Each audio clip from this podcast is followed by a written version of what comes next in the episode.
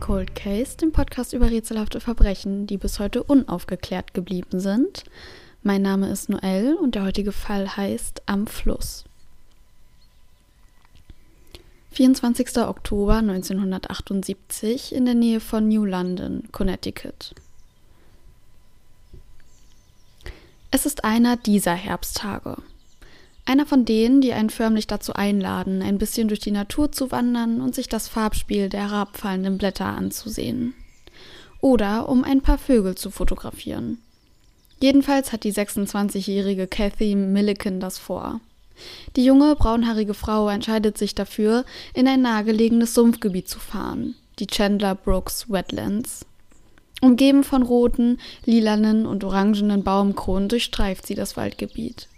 Dass New London und seine Umgebung diesen Winter von einem verheerenden Blizzard heimgesucht wurden, vergisst man schnell beim Anblick dieses friedlich daliegenden Naturreservats.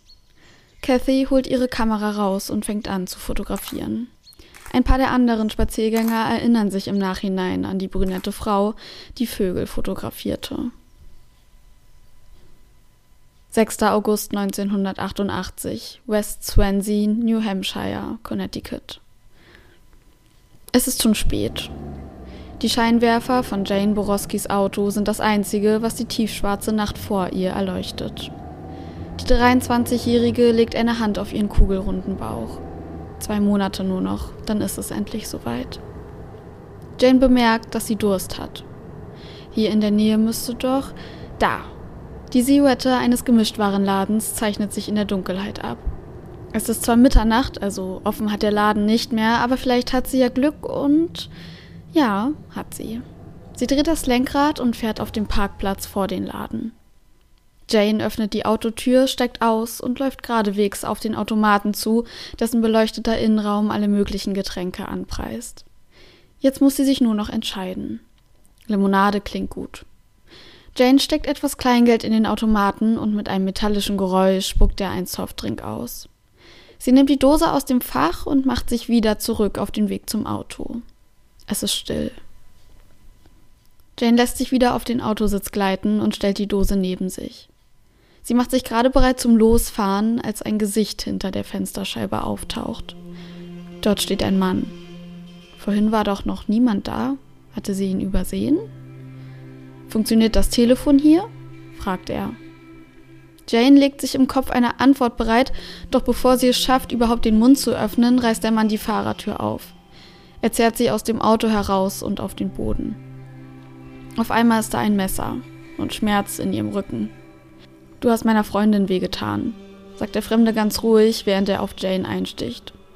Sie versucht ihm zu versichern, dass sie seine Freundin nicht kennt, doch der Mann hört nicht auf. Ob sie aus Massachusetts kommt, fragt er. New Hampshire, sagt Jane.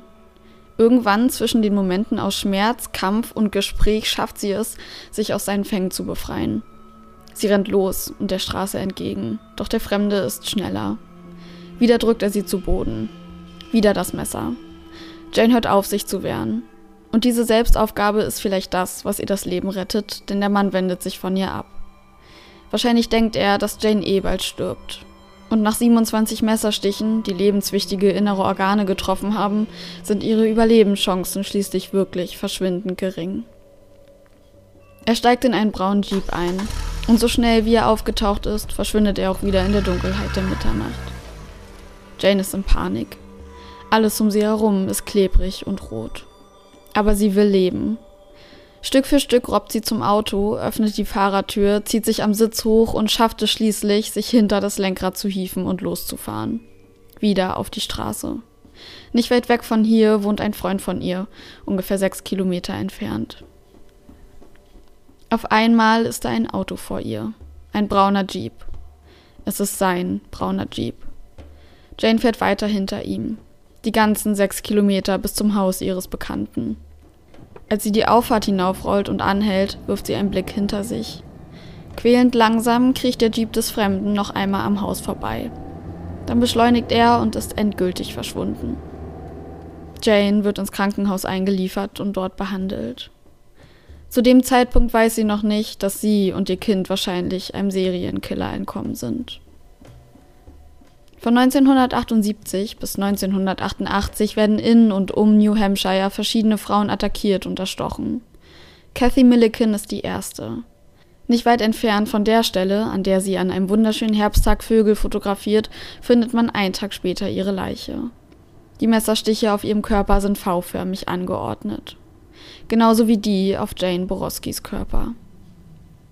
Wer genau das Phantom aus der Dunkelheit ist, das zehn Jahre vor dem Angriff auf Jane das erste Mal in den Chandler Brooks Wetlands mordete, ist bis heute unklar. Die Presse hat den Mann folgendermaßen getauft. Connecticut River Valley Killer. Sein Namen hat er nach den Fundorten seiner Opfer bekommen. Der Täter mordete in einem Gebiet um den Connecticut River herum zwischen den Bundesstaaten New Hampshire und Vermont, dem River Valley. Sieben weitere Morde schreiben Ermittler diesem Serienmörder zu. Es ist ein grausamer Zeitstrahl, an dessen Ende viele Kinder, Eltern, Partner und Freunde eine geliebte Person verloren haben. Bis Mitte der 80er Jahre verknüpfen die Ermittler die Fälle noch nicht miteinander. Erst als kurz nacheinander die Überreste gleich mehrerer junger Frauen gefunden werden, die alle ähnlich zu Tode kamen, dämmert es den Menschen im Valley, dass unter ihnen ein Serienmörder sein Umwesen treiben könnte. 30. Mai 1984, Claremont, New Hampshire. Regen. Seit Tagen kommen diese unendlichen Wassermassen vom Himmel. Es ist ja nicht so, dass man im Valley sowieso schon von Wasser umgeben ist. Sei es wegen dem Connecticut River, einem seiner zahlreichen Seitenflüsse oder den Seen um ihn herum. Und jetzt dieser ganze Regen. Auch in Claremont, das am Sugar River, einem Seitenfluss des Connecticut River liegt, sind die Straßen mit Wasser bedeckt. Bernice Courtemanche und Bonnie Spicer sitzen zum Glück im Trockenen. Die beiden haben gleichzeitig ihre Schicht im Krankenhaus beendet und Bonnie hatte sich bereit erklärt, Bernice ein Stück mitzunehmen. Die 17-jährige Krankenschwester will sich später noch mit ihrem Freund Teddy Barry bei dessen Schwester in Newport treffen, einer Kleinstadt in der Nähe von Claremont, aber jetzt braucht sie erstmal etwas zu essen und neue Kleidung. Bernice hat Glück, denn als Bonnie sie absetzt, lässt der Regen schon etwas nach. Trotzdem machen ihre Schuhe plätschernde Geräusche, während sie läuft. Sie und Teddy leben mit seinen Eltern zusammen in einem kleinen gelben Haus. Bernice mag es, bei ihren Schwiegereltern zu wohnen. Sie mag es sogar mehr als bei ihren Eltern. Sie und Teddys Eltern haben ein sehr gutes Verhältnis und sie war irgendwie schon ein Teil der Familie geworden. Und wenn Teddy und sie bald heiraten würden, dann wäre sie offiziell eine Barry. Dann würden sie sich ein kleines Apartment nehmen, ein Auto kaufen und sich ihr eigenes Leben aufbauen. Als Benice die Tür aufmacht, ist noch keiner da. Sie schmiert sich ein Sandwich, Erdnussbutter und Marmelade und lässt sich am Küchentresen nieder. Teddys Vater kommt kurz hinein. Seine Frau wartet draußen im Wagen und er habe nur etwas vergessen. Bernice erzählt, dass sie Teddy später bei seiner Schwester besuchen wird. Ob sie gefahren werden möchte. Nein, nein, sagt Bernice. Sie findet schon jemanden, der sie mitnehmen wird. Tatsächlich trampt Bernice viel. Sie hat noch keinen Führerschein und ist deshalb auf die Hilfe von wohlwollenden Autofahrern angewiesen. Aber es würde nicht mehr lange dauern, bis sie ihn machen würde. Das hatte sie sich ganz fest vorgenommen. Dann ist sie endlich unabhängig und nicht mehr auf die Hilfe von Fremden angewiesen. Irgendwann an diesem Abend wird Bernice das Haus verlassen und sich vielleicht an eine Straße stellen, in der Hoffnung, schnell jemanden zu finden, der sie nach Newport mitnimmt. Es ist sehr wahrscheinlich, dass auch jemand anhält, die Autotür öffnet und das junge Mädchen einsteigen lässt. Doch dieser jemand hat sie sehr wahrscheinlich auch getötet. Es dauert ein bisschen, bis Teddy anfängt, sich Sorgen zu machen. Am Telefon hatten sie sich nur lose verabredet und er hat nicht damit gerechnet, dass seine Freundin sofort zu ihm fahren würde. Er weiß ja, dass Benice trennt. Vielleicht hat sie heute einfach Pech und findet niemanden, der sie ein Stück mitnimmt. Aber dann fängt die Sonne an, langsam unterzugehen. Und mit dem Sonnenuntergang beschleicht ihn ein ungutes Gefühl. Teddy ruft zunächst Bernice Eltern an. Aber die machen gerade einen Trip nach Boston. Ohne Bernice. Langsam macht er sich ernsthaft Sorgen. Er und sein Schwager fahren die Straßen zwischen Newport und Claremont ab. Der Himmel hängt grau und trist über ihnen. Erfolglos. Nirgendwo ist eine Spur von Bernice, auch nicht in den Seitenstraßen. Teddy grübelt. Es ist eigentlich nicht Bernice Art, unzuverlässig zu sein. Aber manchmal kam ihr etwas dazwischen oder sie fand doch etwas Spannenderes, als sich mit Teddy zu treffen. Vielleicht konnte sie ihn gerade nicht anrufen. Vielleicht war sie gerade einfach bei einer Freundin, aß Popcorn und sah einen Film an und hatte die Verabredung mit ihm schon vergessen. Morgen würde sie auf jeden Fall zurückkommen und sich dann wahrscheinlich dafür entschuldigen, dass sie nicht Bescheid gesagt hatte, wo sie war. Teddy und sein Schwager beschließen, wieder nach Newport zu fahren. Bernice würde es schon gut gehen. Ihre Gedankenspiele sind der klägliche Versuch, sich zumindest davon zu überzeugen. Am nächsten Tag taucht Bernice nicht auf. Keine Entschuldigung für ihre Abwesenheit. Um 12.15 Uhr ruft Teddy die Polizei an und meldet die junge Krankenschwester als vermisst. Bernice Cortmansches Vermisstenanzeige landet auf dem Schreibtisch von Detective Mike Prozzo. Sie klingt auf den ersten Blick ziemlich gewöhnlich. Ein 17-jähriges Mädchen, das von zu Hause verschwindet. Es gab zwar keine offensichtlichen Antworten auf die Warum-Frage, aber selbst in einer friedlichen Gegend wie Clermont gibt es genug Jugendliche, die von zu Hause abhauen, um den Rest der Welt zu erkunden. Seine Erfahrung hatte ihn gelehrt, dass sich viele von ihnen entweder verlaufen hatten oder an ihrem Vorhaben scheitern und irgendwann doch freiwillig zurückkehren. Und selbst wenn sie den Weg nicht von allein zurückfanden, dauert es meist wenige Stunden bis Tage, bis die Polizei sie gefunden hatte. Doch Benies Fall ist keiner von denen, die sich von allein auflösen. Auch wenn sie 17 war, war sie immer noch ein Kind, abhängig von den Erwachsenen um sie herum. Es ist jetzt schon einige Zeit vergangen und es gibt immer noch keine Spur von ihr. Mike Prozzo macht sich daran, Benies Abend zu rekonstruieren. Da gibt es einen Augenzeugen, der sie gesehen haben will, wie sie in einen weißen Pickup steigt. Die Straße, auf der der Wagen fährt, führt direkt nach Newport also möglich. Doch ab da an verliert sich ihre Spur schon. Danach hat niemand mehr Benice gesehen. Prozzo spricht mit ihrer Familie. Besorgte Schwiegereltern, die ihn drängen, mehr zu tun. Sie haben auch keine Erklärung für Benice Verschwinden. Und da ist noch ihr liebender Freund, der sich eine Zukunft mit Benice aufbauen wollte. Auch ihre Lehrer und Mitschüler bezeugen, dass sie sich ganz normal verhielt. Mike findet außerdem heraus, dass sie ein paar Tage nach ihrem Verschwinden den Zulassungstest für ihren Führerschein machen sollte. Nach allem, was er von ihr gehört hatte, hätte sie den niemals verpasst. Und ihre Tasche mit all den Wertsachen liegt auch noch im Haus ihrer Schwiegereltern. Keine Anzeichen dafür, dass etwas in ihrem Leben sie dazu gebracht haben könnte, auf einmal alles hinter sich zu lassen. Keine Anzeichen für eine geplante Flucht. Teddy Barry ist sich mittlerweile sicher, dass Benice etwas Schlimmes passiert sein muss. Langsam wird Mike klar, dass er es nicht mit einem Vermissten, sondern mit einem Kriminalfall zu tun hat.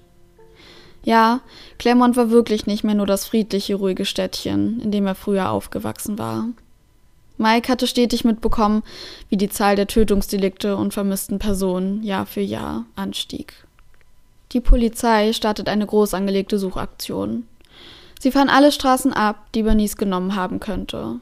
Sie suchen einen großflächigen Bereich um den abgemachten Treffpunkt herum ab. Nichts. Jetzt sind sie darauf angewiesen, die Öffentlichkeit mit einzubeziehen. In einer Lokalzeitung wird ein Foto von Bernice mit einer Beschreibung ihres Aussehens abgedruckt. Nach und nach kippt die Stimmung der Polizisten und Angehörigen.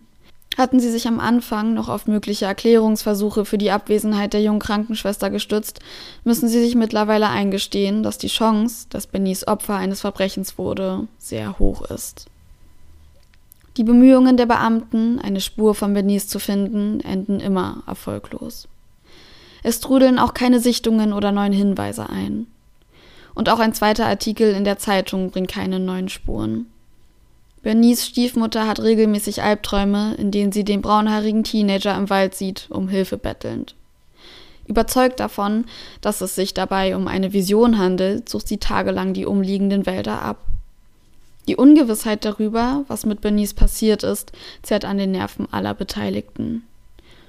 Und während der Fall langsam auskühlt, spürt Mike Prozzo ganz tief in sich drin, dass sie nur an der Oberfläche gekratzt haben dass das nicht nur der tragische Fall eines verschwundenen Teenagers ist, sondern dass etwas Großes dahinter steckt.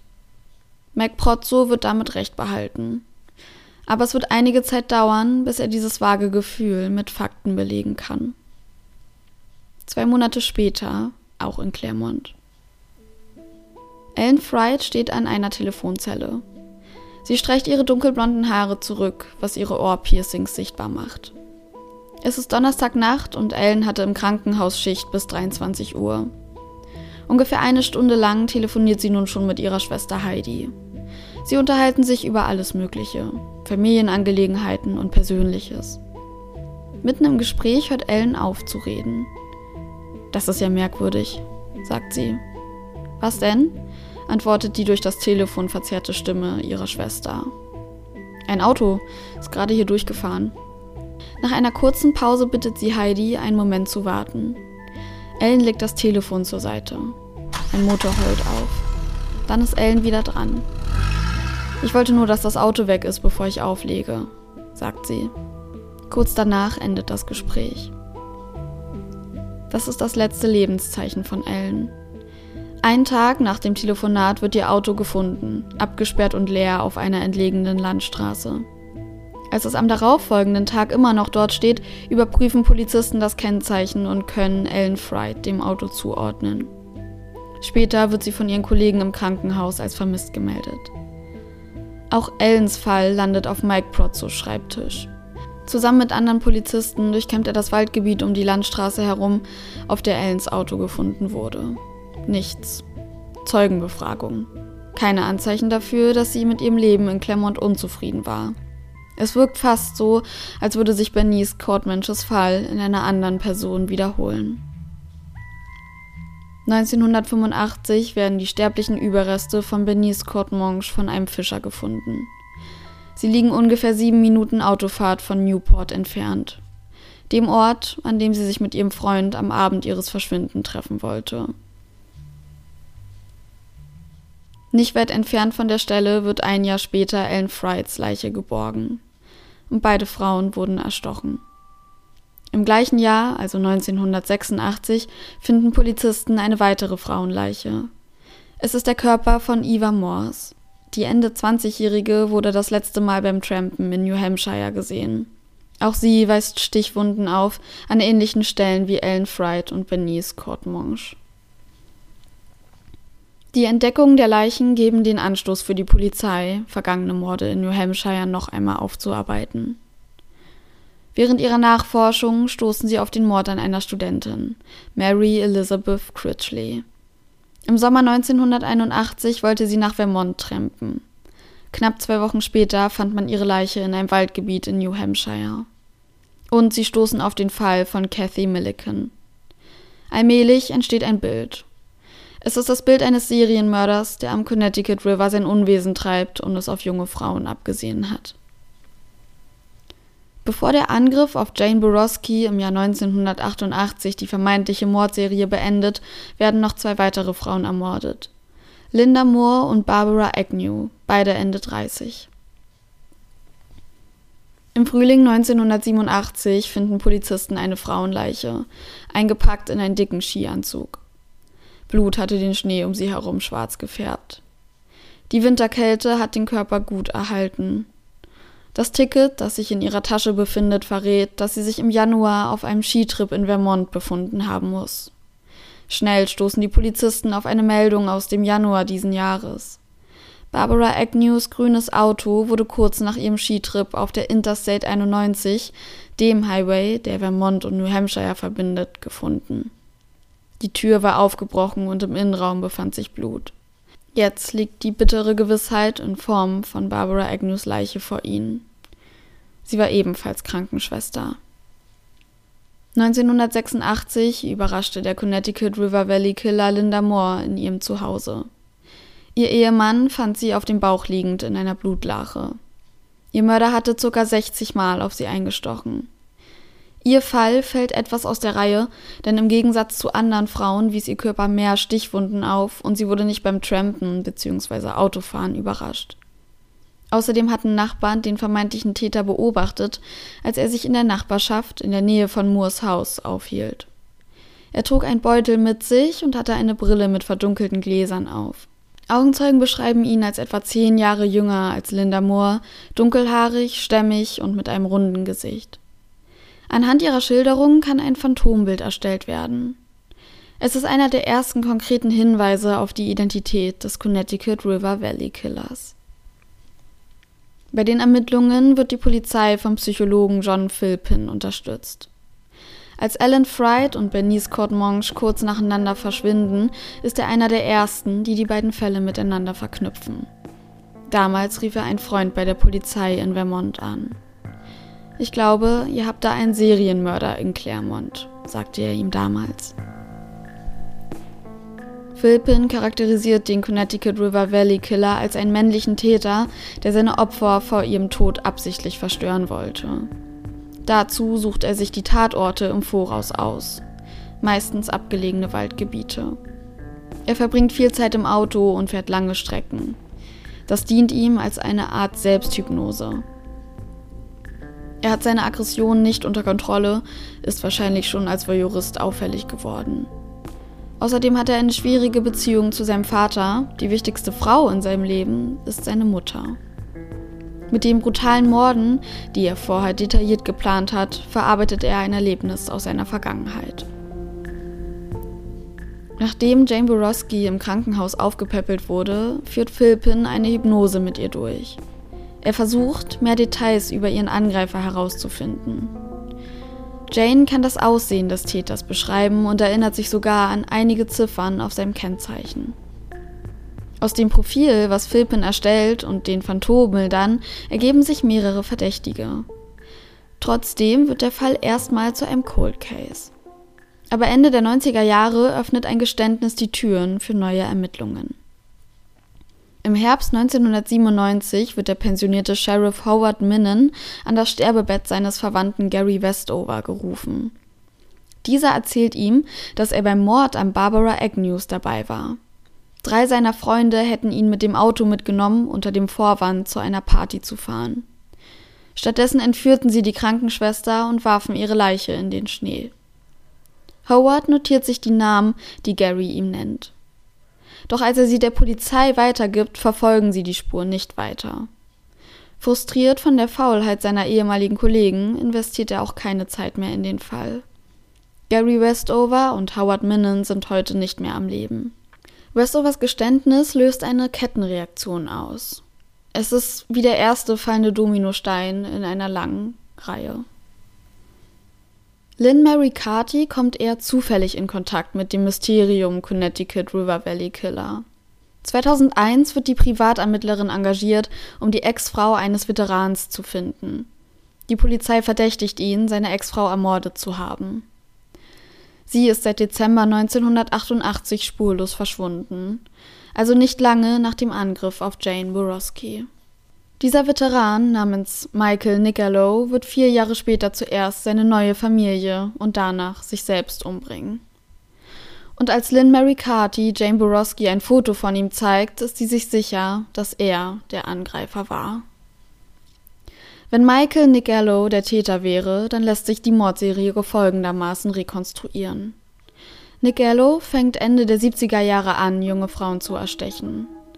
Nach dem fehlgeschlagenen Mordversuch an Jane Borowski tötet er seine Ex-Frau und flüchtet mit ihren gemeinsamen Kindern. Er gründet eine neue Familie, bekommt noch ein Kind mit einer neuen Partnerin. Mehr als ein Jahrzehnt nach seinem wahrscheinlich letzten Mord bringt er beide um und nimmt sich dann selbst das Leben. Vieles spricht dafür, dass Nick Allo der gesuchte Täter sein könnte. Er wohnte in New Hampshire, als die Morde passierten. Auch John Philpins Täterprofil passt auf ihn. Als Veteran hat Nick Allo eine militärische Ausbildung genossen. Während seiner Zeit bei der Armee verhält er sich äußerst brutal und aggressiv. Nachts schleicht er sich manchmal aus dem Camp weg, um auf Menschenjagd zu gehen, wie er es selbst bezeichnet. Die Zeit im Krieg hat auch andere Spuren hinterlassen. Nach seiner Rückkehr in die USA bekommt er immer wieder Flashbacks und ist traumatisiert. Auch nach seiner Zeit bei der Armee hat er Wutausbrüche. Als sein Sohn von einem Nachbarsjungen geschubst wird, zündet er dessen Familienauto an. Regelmäßig fährt er mit seinen Kindern ziellos im Auto umher und zeitweise werden sie obdachlos und übernachten auch in dem Wagen. 1988 fährt er genau den Jeep, mit dem Jane Borowskis unbekannter Angreifer in der Nacht unterwegs war.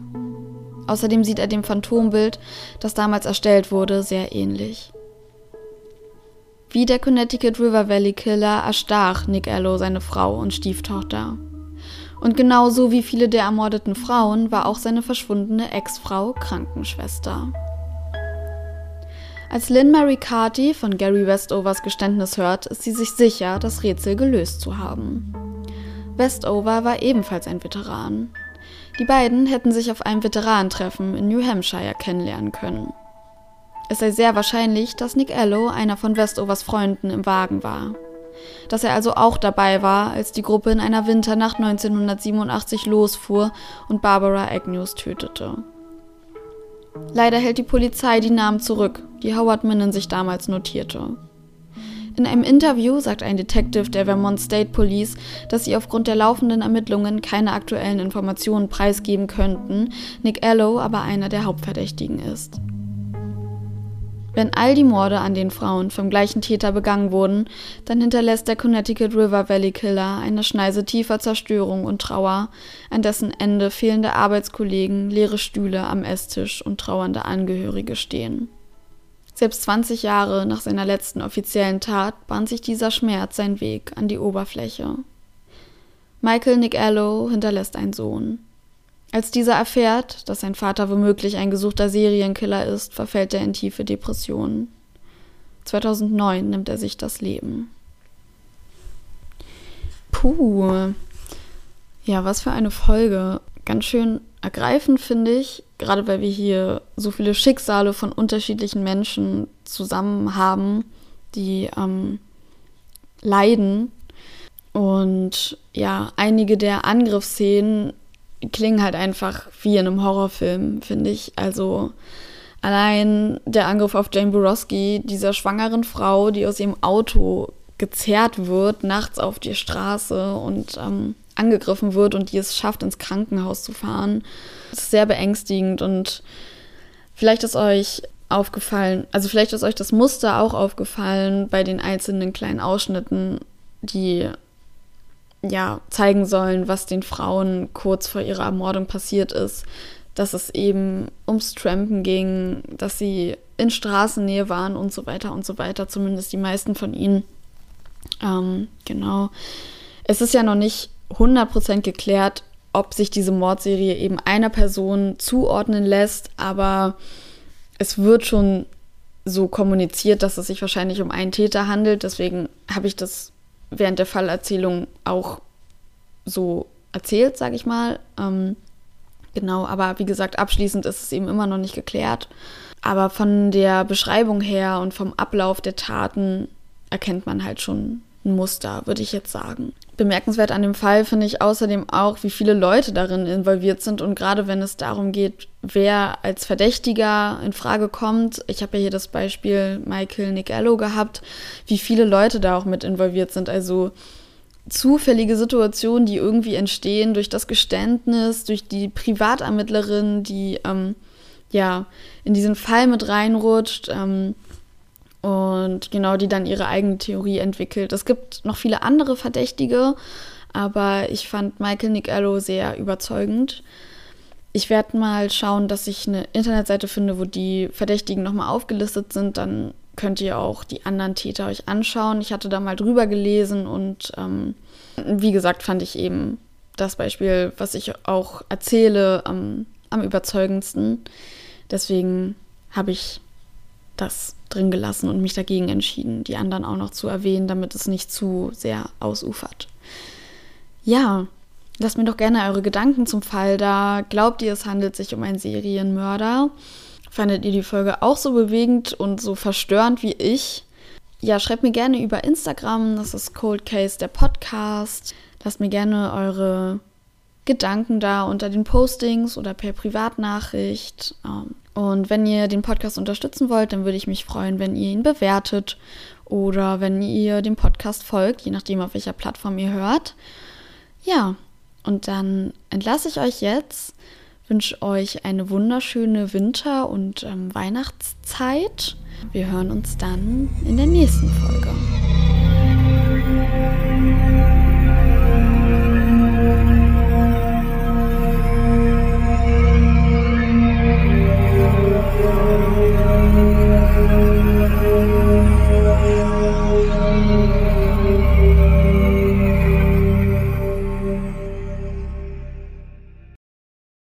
Ob sie aus Massachusetts, Massachusetts, oh mein Gott, ob sie aus Massachusetts, warum kann ich das nicht aussprechen? Massachusetts. Als Veteran hat Nick Erlo eine, eine mikilerische Ausbildung. Mm, es ist schon spät.